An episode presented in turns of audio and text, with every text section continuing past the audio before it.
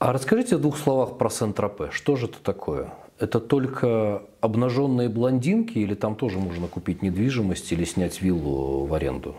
Это уже другой департамент, да, то есть от нас, где-то, если говорить от Ниццы, это примерно час-полтора на машине. Э, чем так удивительно, замечательно Сент-Тропе? Ну, конечно, это город, где до сих пор живет Бриджит Бардо, где снималось огромное количество красивых французских фильмов. Но прежде всего это уникальный уголок природы. То есть там нет э, автобанов, там нет железной дороги, туда можно доехать только на машине. Э, там есть небольшая центральная часть города, она совсем маленькая, там, по-моему, 5 или 7 тысяч постоянно живут люди. Да, виллы есть, конечно. Причем, если посмотреть на карту, огромный разброс, просто несколько километров по радиусу от самого города Сент-Тропе.